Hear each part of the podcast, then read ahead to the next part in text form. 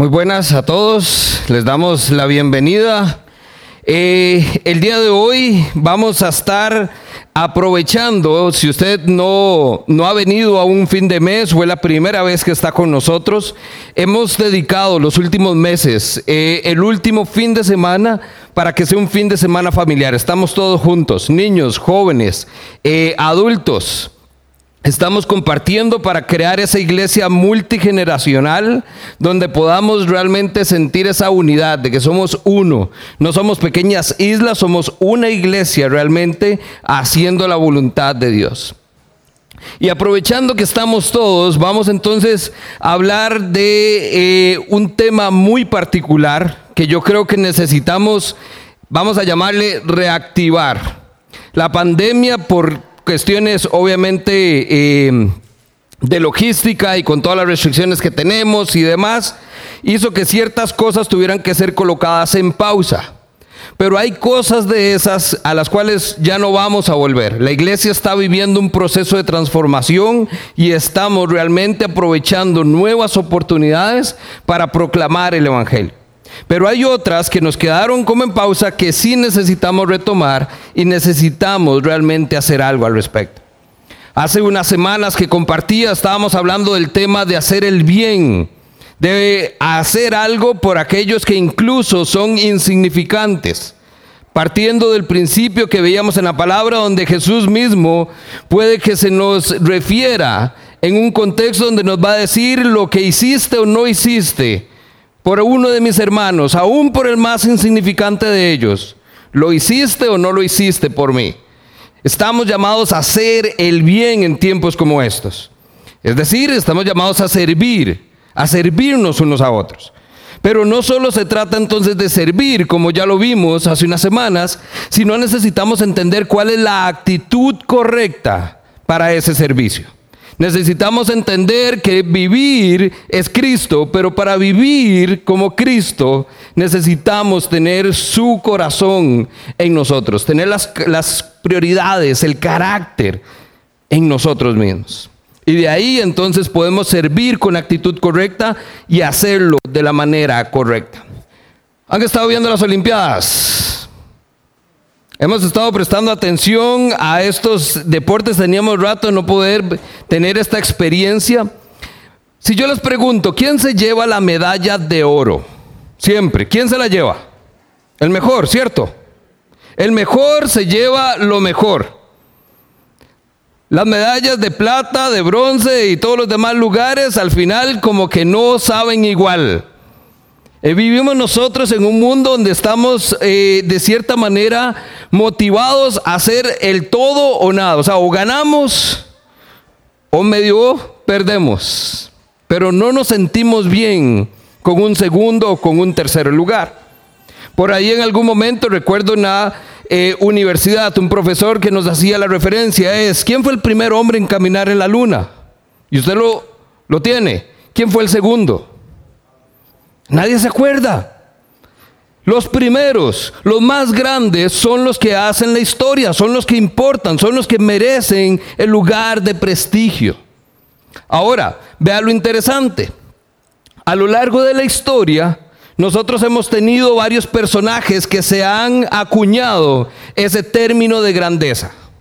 Tenemos a Herodes el Grande, tenemos a Alexander el Grande, tenemos a Napoleón el Grande, aunque no era tan grande, y de hecho tenemos uno que dijo, yo soy no solo grande, soy el más grande. Mohamed Ali dijo esto, soy el más grande de todos. Me lo dije incluso a mí mismo cuando no sabía que lo era. Hay gente que está buscando la grandeza y la grandeza es un estado de superioridad que afecta a las personas incluso a niveles que no debería ser. Hace poco que también estábamos compartiendo, veíamos el texto donde Jesús se refiere entre ovejas y cabras. Y con el término de cabra me hizo, eh, me hizo gracia esta semana porque estaba leyendo un artículo donde resulta que en Estados Unidos hay una tendencia donde la palabra que se traduce como cabra resulta que es goat, goat. Y eso lo que se refiere es the greatest of all times, el más grande de todos, el mejor de la historia, el más importante de todos. Y resulta que esta es la nueva tendencia para los jóvenes. Se entrevistó a una población juvenil y el 73% respondió a la pregunta, ¿qué quiero ser cuando sea grande? Y puso famoso. ¿De cuándo acaso es una carrera? Pero eso es lo que quieren. Fama, honor, gloria, lugares de privilegio, lugares de prestigio, entre otros. ¿Por qué? Porque eso es lo que el mundo dice que merecemos. Ahí es donde tenemos que estar. Vamos, búsquelo. Usted merece algo mejor. Usted merece ser mejor. Ese es el mundo en que nosotros estamos viviendo. Y vemos que hay dos maneras de poder alcanzar esa grandeza. La número uno es por medio de la exaltación. Y la exaltación se define como una alabanza de una persona en la que se resaltan mucho sus cualidades o sus méritos. Porque una persona es grande, porque ha hecho algo importante. Entre más méritos, entre más currículum, entre más medallas acumule, más famoso es. Hace poco compartíamos y nos mostraban el tema este de andar a caballo y todo lo que esto lleva como deporte. Y el caballo adquiere su prestigio por la cantidad de carreras que tiene, por la cantidad de competencias que gana, por el apellido que tiene, por si es o no hijo de un campeón. Y de nuevo, vemos que todo esto es solo acumulación de méritos. Entre más tengamos, más somos exaltados, más somos colocados en un mundo piramidal donde el mejor está arriba. Ahora vea lo interesante. Hay otra manera de alcanzar la grandeza y esta es la abnegación. Esta es la renuncia voluntaria a los propios deseos, a los afectos o intereses. Y vea, preste con atención en beneficio de otras personas. ¿Se da cuenta cómo esto es la otra cara de la moneda? Por un lado es todo lo que yo tengo y me hace ser grande. Y por otro es todo lo que puedo dejar, todo lo que puedo renunciar, todo lo que puedo entregar para otros. Y eso me va a dar la grandeza. Uno es el que promueve el mundo. El segundo es el que promueve nuestro Señor Jesucristo. Y no solo dijo que esta es la manera correcta, para servir, sino que nos lo modeló.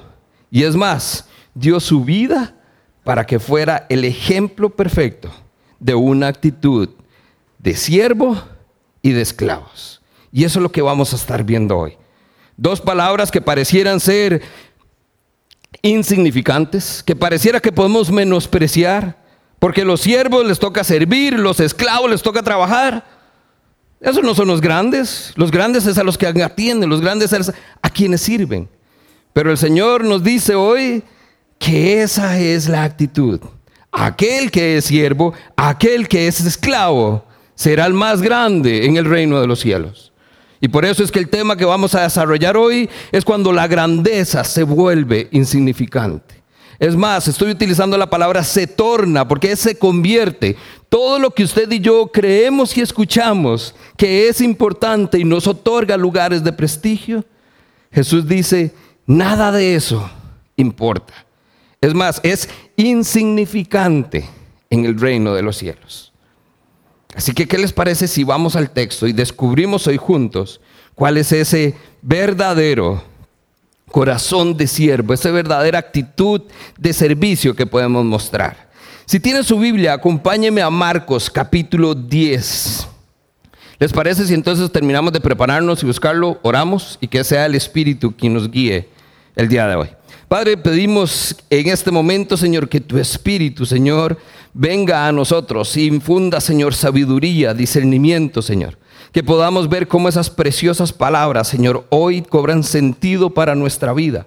Permítenos, Señor, que no sea lo que digo, Señor, sino tu palabra, la que primeramente a mí y también a todos nuestros hermanos, a toda nuestra iglesia junta, nos hable, Señor.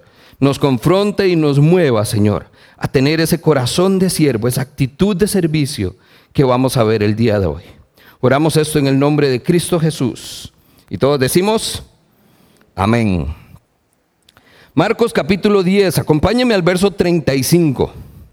Quisiera que leamos toda la porción y luego vamos a profundizar en algunos de sus pasajes.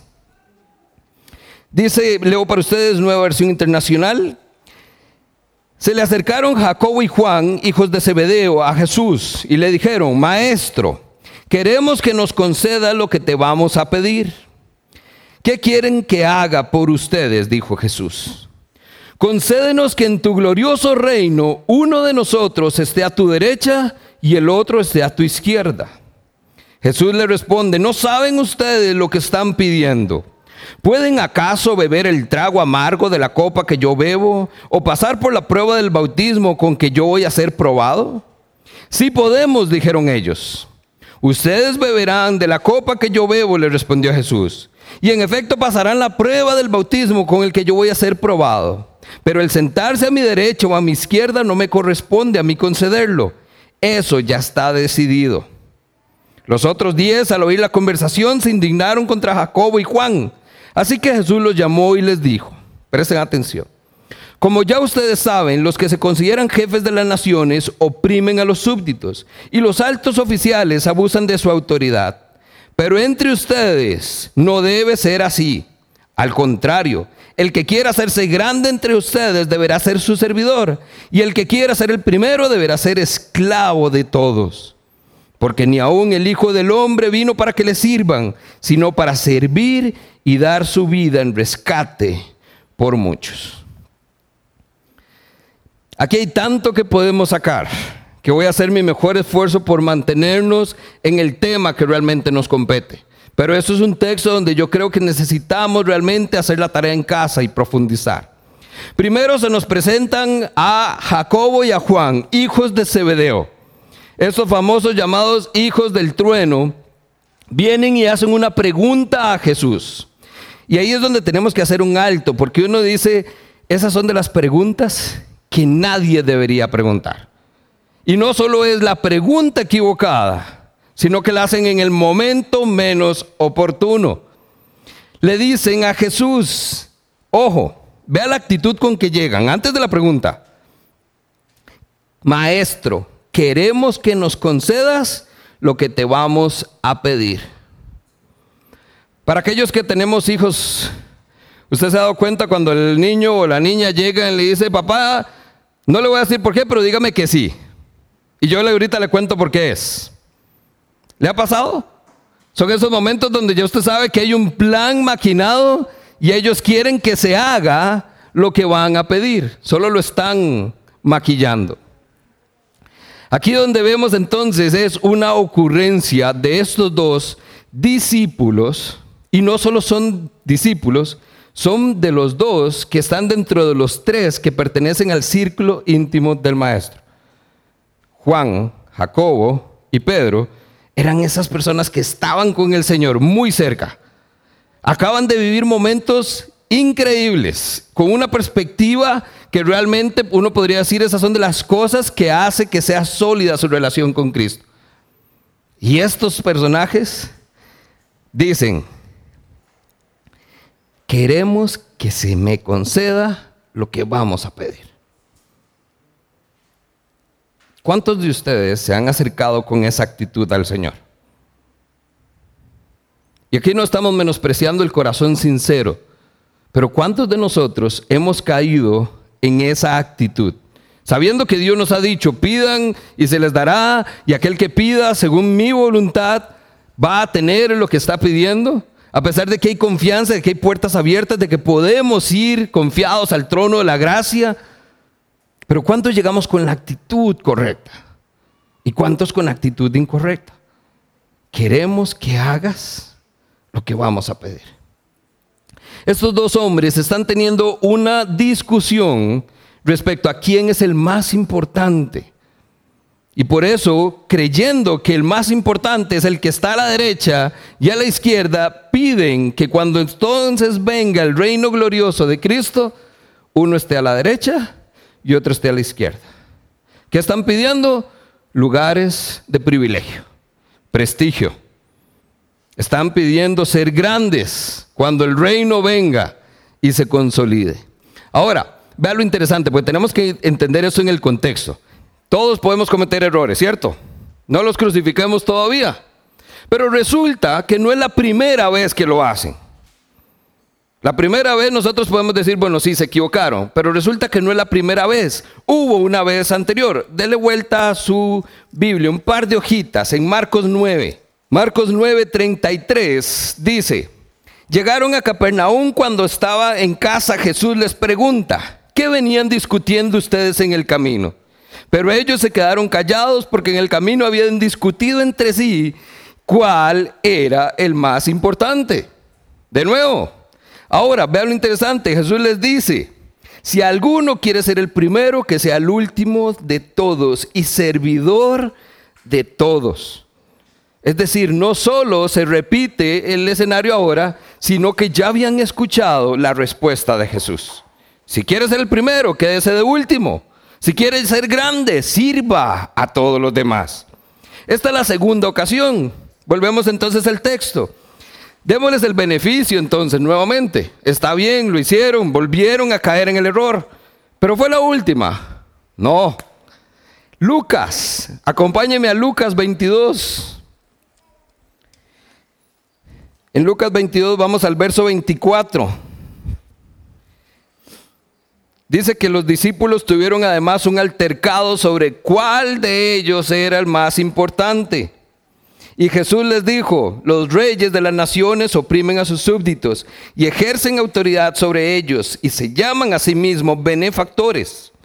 Que no sea así entre ustedes. Al contrario, el mayor debe comportarse como el menor y el que manda como el que sirve.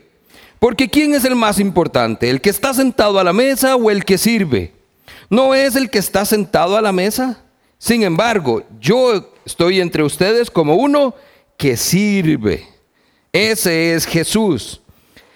Esto entonces nos damos cuenta que hay toda una historia donde a lo largo de los últimos momentos que caminaron con Jesús, estos discípulos batallaron con esta pregunta. ¿Quién es el más importante? Porque el mundo en que vivían ellos no era muy diferente al de nosotros. Y lo que entendían es, si Jesús es el Mesías y viene a reclamar el trono de David y va a estar en un lugar glorioso, ¿qué hicieron los discípulos? Yo quiero estar ahí. Por eso la pregunta, eh, la petición, Maestro, concédenos que entonces en ese momento nosotros tengamos un lugar de privilegio con usted. Esa es la actitud con que se están acercando estas personas.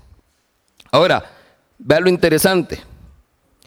Mateo da una versión interesante de esta porción, porque Mateo no dice que fueron Jacobo y Juan, dice que fue la mamá de ellos dos. Vea usted, la mamá de los chiquitos, muy bonitos, le dice, Jesús, concédele a estos hijos míos, servidores tuyos, que estén a la derecha y a la izquierda. ¿Quién lleva a la mamá de estos mamulones? a pedir tal cosa. ¿Se da cuenta? Entonces ni siquiera profundicemos. Ahí se las debo para que usted lo, lo medite.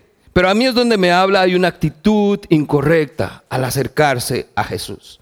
Y es, eh, el resultado de un concepto erróneo de esta grandeza que había presentado Jesús. Ahora, por si fuera poco, no solo es una discusión que no tiene lugar, sino que se da un momento sumamente inoportuno. Devolvámonos en el texto. Mateo, eh, Marcos 10.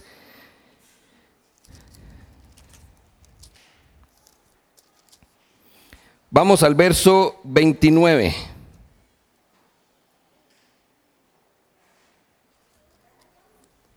Perdón, ya me fui demasiado arriba. 31. Jesús les había dicho, pero muchos de los primeros serán últimos y los últimos serán primeros.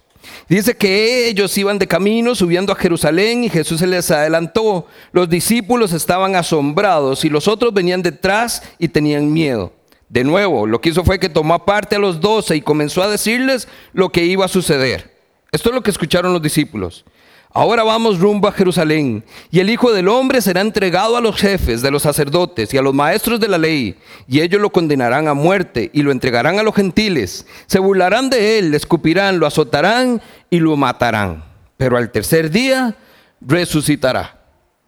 La pregunta que nunca se debió hacer, se da un contexto donde Jesús les acaba de decir, voy a morir. ¿Por qué volvemos a qué es la actitud incorrecta? Sí, sí, maestro, yo sé que va a morir, pero eso es después. Hablemos ahorita lo que es importante. ¿Quién va a estar con usted a la derecha y a la izquierda? Y no fue la primera vez. Si usted va otra vez a Marcos 9, si usted se va a Lucas, en todas las ocasiones, la pregunta de quién es el más importante se da en el contexto donde Jesús predice su muerte. Lejos de mostrar a estos hombres compasión, ya van a perder a su amigo, a su maestro. Deberían estar tristes, pero entonces ahora sí dicen, como este ya es el final, arreglemos este asunto para que cuando pase estemos en los lugares de privilegio. ¿Cuántos de nosotros vivimos familias de esta manera?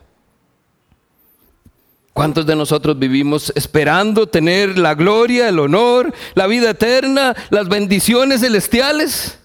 Pero no estamos dispuestos a vivir aquí como Cristo.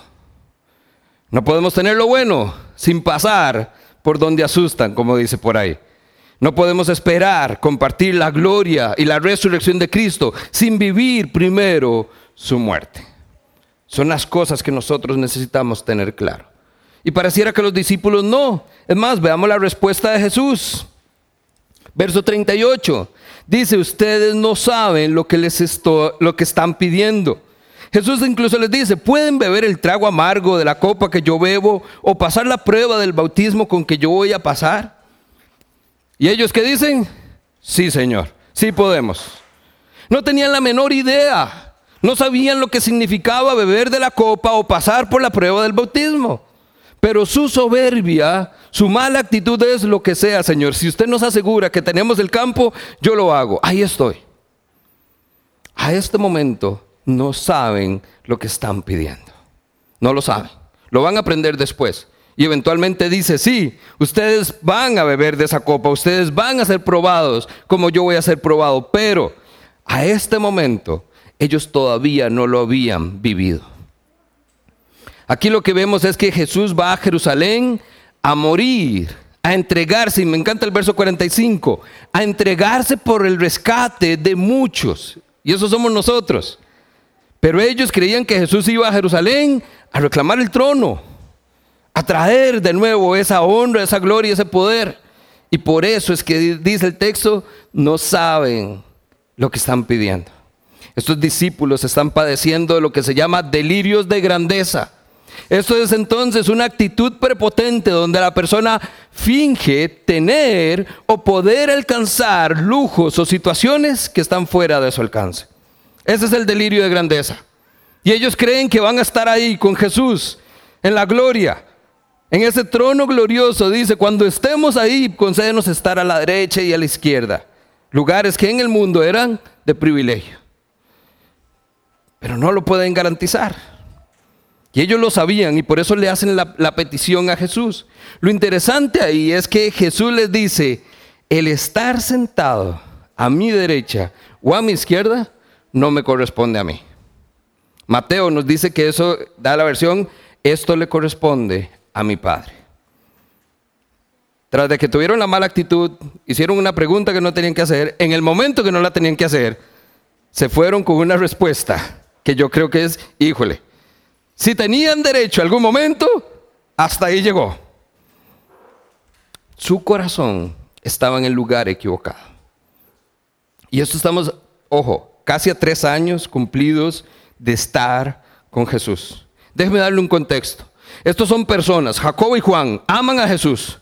Son seguidores, son amigos íntimos, pertenecen al grupo de los tres, creen en Jesús, creen en su palabra, ya son salvos, sus vidas han sido transformadas, han dado fruto de su salvación, tienen una perspectiva espiritual amplia porque fueron testigos de la transfiguración y aún así se encuentran luchando contra su orgullo. Y eso es muchos de nosotros, estamos más o menos por aquí. Si ellos batallaron con el orgullo, ¿cómo no lo vamos a sentir nosotros?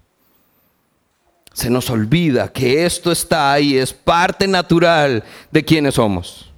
Y eso entonces lo que nos deja ver es que hay una vista distorsionada de lo que el concepto de grandeza y de lo que esperamos tener cuando Cristo venga es muy diferente para cada uno de nosotros, así como lo era para ellos. Los lugares de prestigio y de privilegio en el reino de los cielos están en otro lugar. Y aquí hacemos la, la aclaración, puede que así sea, no sabemos. No sabemos si llegaremos al cielo y estará Juan y Jacobo a la derecha y a la izquierda. ¿Y cuál será cuál? Fijo, hicieron piedra, papel, tijera los hermanillos. No sabemos si son dos, si hay una fila, si será palco. No sabemos si habrá unos en lugares prestigiosos, otros en gradería. Lo cierto es que hay única, única enseñanza que podemos rescatar acá. Nada de esto se alcanza pidiéndoselo a Jesús. No se logra así. No es algo que merecemos.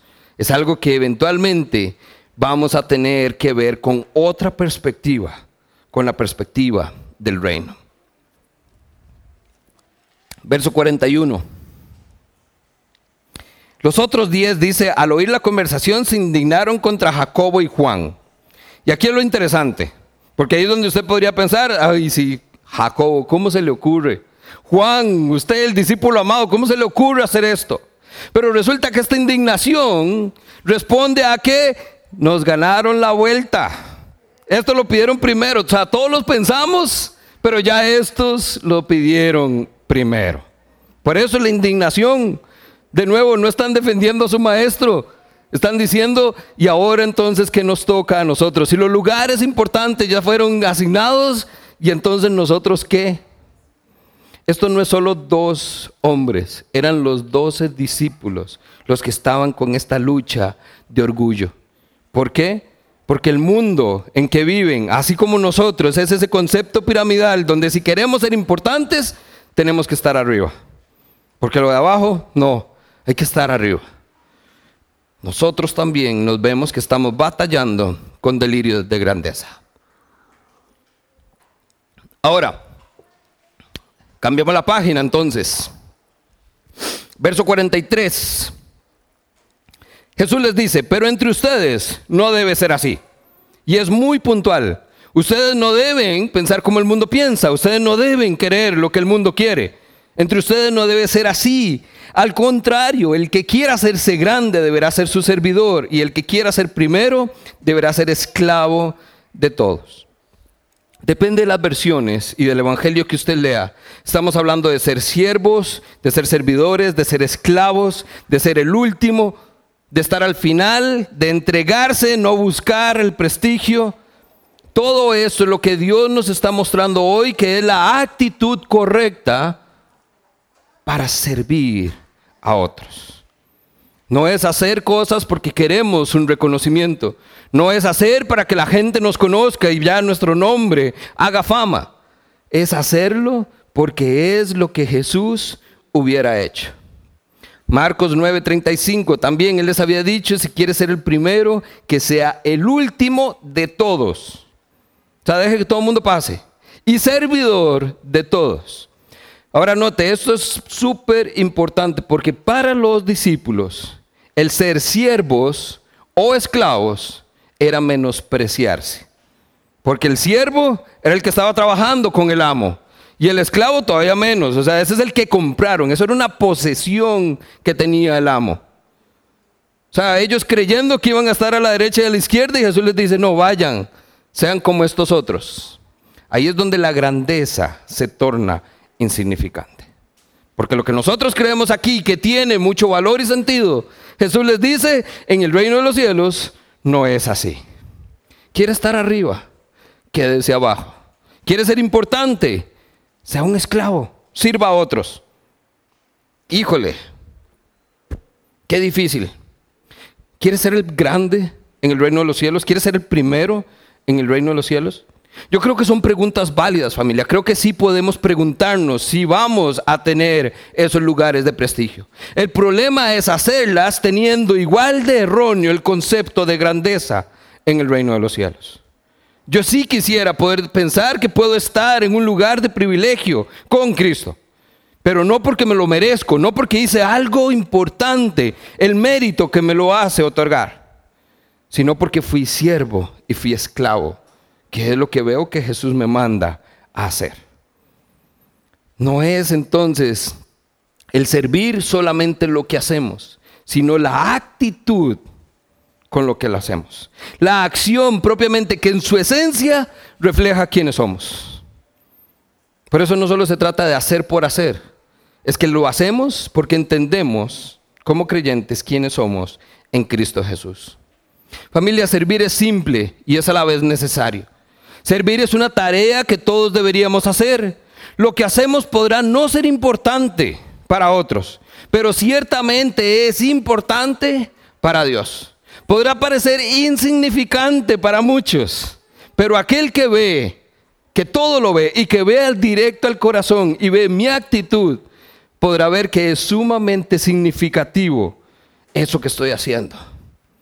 Y esto es porque servimos a un Dios que sirve, a un Dios que fue siervo y esclavo de todos.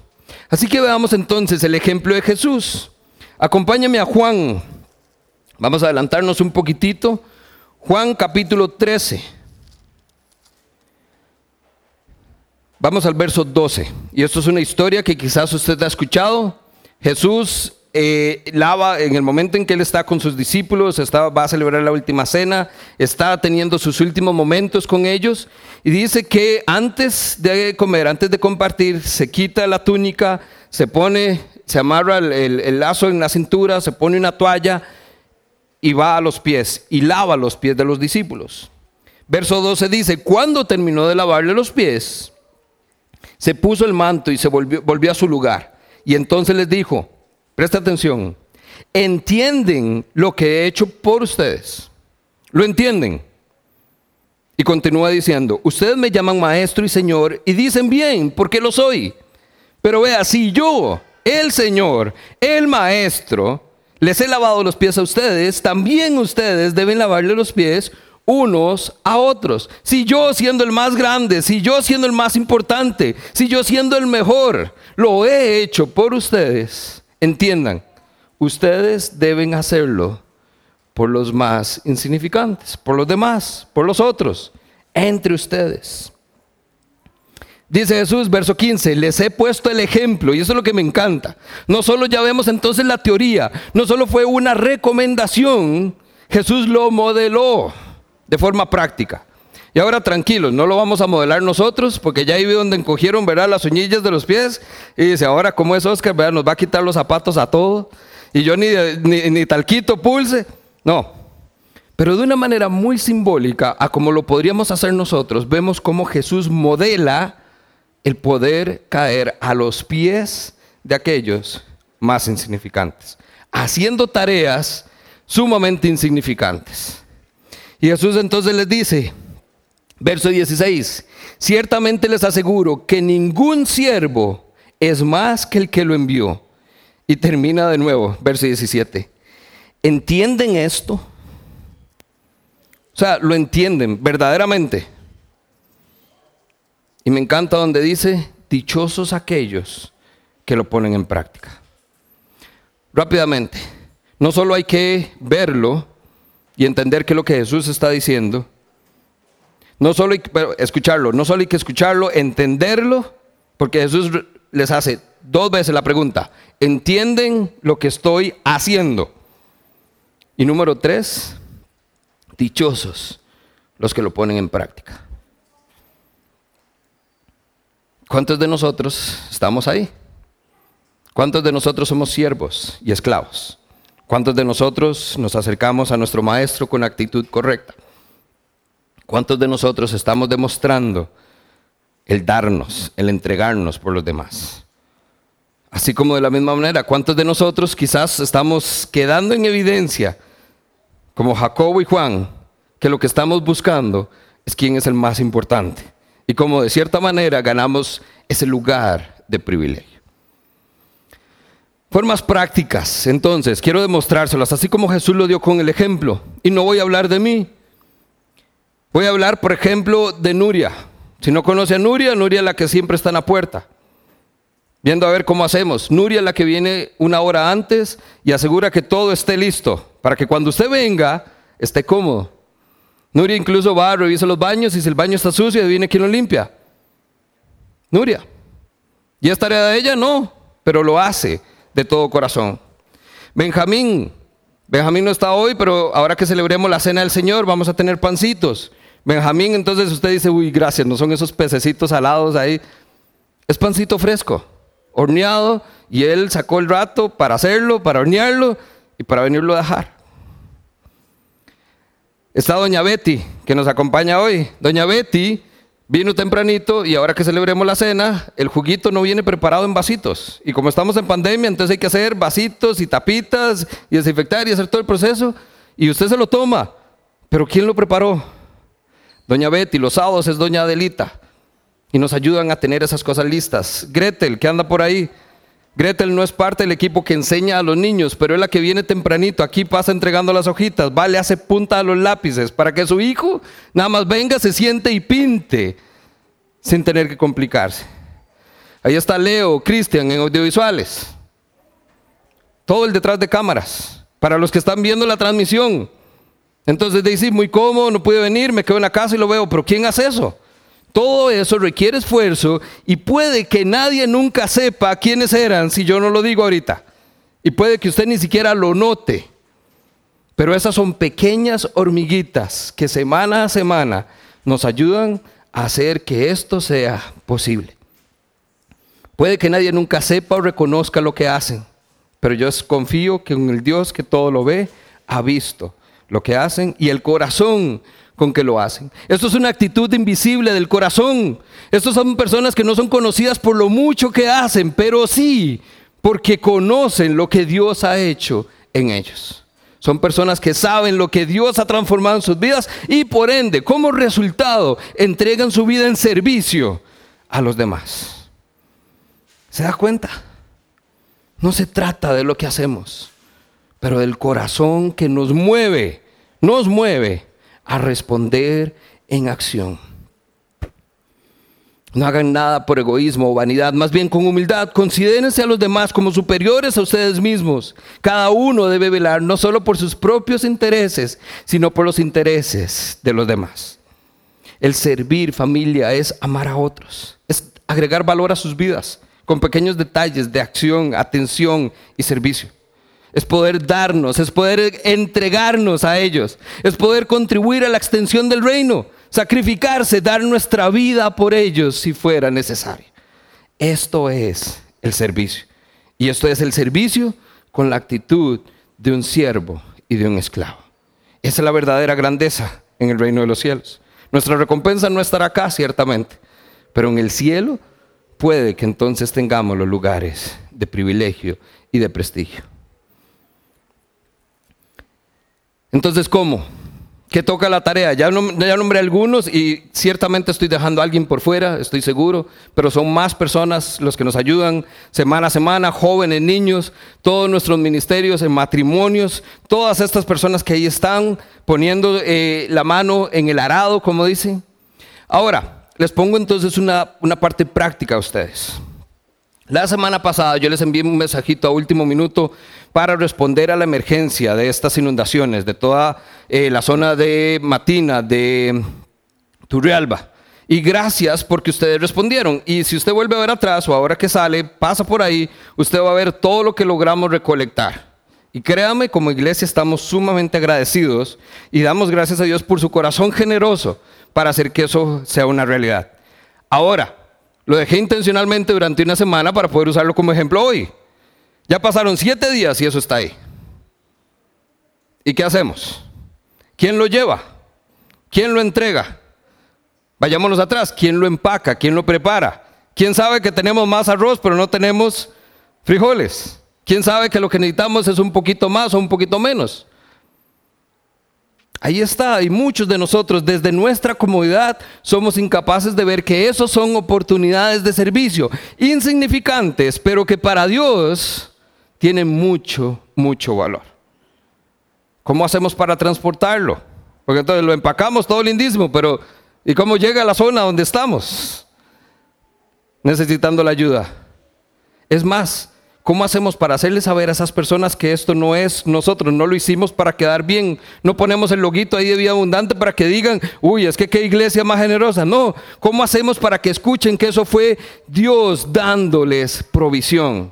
En medio de una necesidad increíble, pero recordándoles, a pesar de su aflicción, aquí estoy yo. No los he abandonado, no los he dejado. Esas son las oportunidades que tenemos para servir. Pero de nuevo, desde la actitud de Cristo, creo que no es algo que tengamos entonces que hacer una lista. Por eso no estamos levantando lista. No tiene que ser es quien quiere, yo quiero. Esto debería ser el resultado de entender quiénes somos en Cristo Jesús. Y entender que lo que Él ha hecho por nosotros, aún sin merecerlo, nos pone en una posición donde deberíamos dar más por los demás. Termina el texto diciendo, verso 45, porque ni aún el Hijo del Hombre vino para que le sirvan, sino para servir y dar su vida en el rescate de muchos. Cuando venimos a Jesús, nos negamos a nosotros mismos. Ya no se trata de nosotros, se trata de Él. Y cuando se trata de Él, Jesús nos dice, no se trata de mí, se trata de los que son menos que yo. Se trata de los míos. Se trata de sus hermanos y de sus hermanas. Eso se trata de servir. Ahorita vamos a terminar entonces con un tiempo para la cena del Señor. Y en este momento creo que yo es ese momento oportuno para poder entender que esto se trata de dar nuestra vida por los demás. Porque entonces dice que esto lo hizo para dar su vida en rescate de muchos. Nosotros somos parte de ellos. Nosotros somos de este grupo. Nosotros somos los que hoy disfrutamos de una bendición porque Cristo demostró ser siervo y esclavo, dando todo, incluso su vida, por el rescate de nosotros. Si no logramos entender que esto nos pone en una posición de servicio, de algo nos estamos perdiendo. Y eso es lo importante, familia. El servir no solo es una oportunidad, el servir no solo es un privilegio, el servir desde mi perspectiva, y se lo digo con mucho respeto, es una obligación. Porque Jesús dijo, esto, si yo lo hice por ustedes, lo menos que pueden hacer es que ustedes lo hagan por los demás. ¿Quieres ser grande en el reino de los cielos? ¿Quieres estar en los lugares de privilegio? Venga, sea siervo, sea esclavo, sea el último sea el que dio la vida por los demás. Amén. Vamos entonces ahorita a celebrar la cena. Dentro de poco les estarán repartiendo los elementos. Y en este momento yo quiero entonces que podamos recordar qué es este momento. Porque obviamente es muy fácil decir o señalar el error de, de Jacobo y de Juan. Pero ¿y qué tal si somos nosotros? ¿Qué tal si somos nosotros los que tenemos esa actitud equivocada? Y quisiera eh, compartir un texto que quizás es poco común para celebrar la cena, pero en el contexto donde estamos viendo que ni aún el Hijo del Hombre vino para que le sirvieran, sino para servir a los demás. Ahí es donde yo me pregunto, ¿cómo deberíamos responder nosotros? ¿Cómo debieron haber respondido Jacobo y Juan?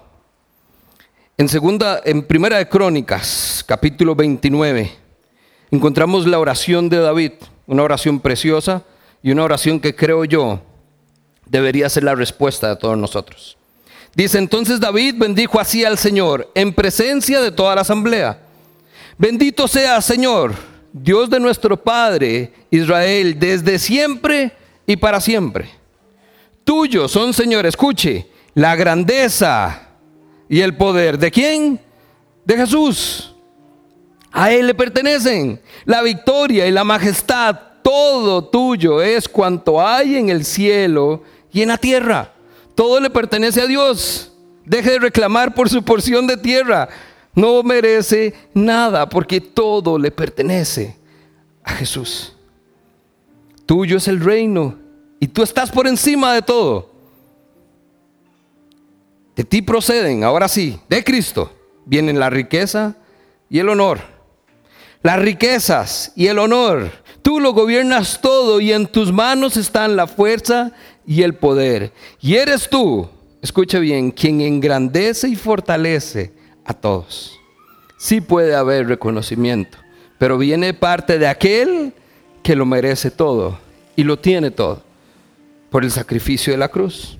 Por eso, Dios nuestro, te damos gracias y a tu glorioso nombre levantamos alabanzas. Esta familia debió haber sido la respuesta de estas personas. Y esa debería ser ciertamente nuestra respuesta hoy. ¿Quién es el más importante de todos? Jesús. ¿Quién se mostró siervo? ¿Quién se mostró esclavo? ¿Quién lo dio todo? ¿Quién se quedó de último? ¿Quién fue el primero en morir y quedar de último? Para que nosotros podamos tener acceso a esa gloria, a ese poder, a ese honor. Y es por eso que dice la palabra que su nombre está sobre todo nombre. Y por eso cantábamos al inicio, bendito sea tu nombre, Señor. Porque gracias a eso, gracias a estar abajo, a ser el último, a ser lo insignificante, para que fuera significativo para todos nosotros, Él goza de lugares de privilegio en el reino de los cielos. Ese es el Dios que adoramos, ese es el Dios que predicamos. Amén. En este tiempito entonces invitamos a que usted ahí con familia puedan celebrar la cena del Señor. Hoy no la vamos a guiar nosotros. Usted la, puede ministrar a su familia. Si está solito o solita, recuerde que lo está físicamente, pero aquí estamos nosotros. Y si pudiéramos lo abrazamos, lo hacemos parte. Somos sus hermanos, somos su familia. Pero si usted está con su familia, celebren en este tiempo juntos.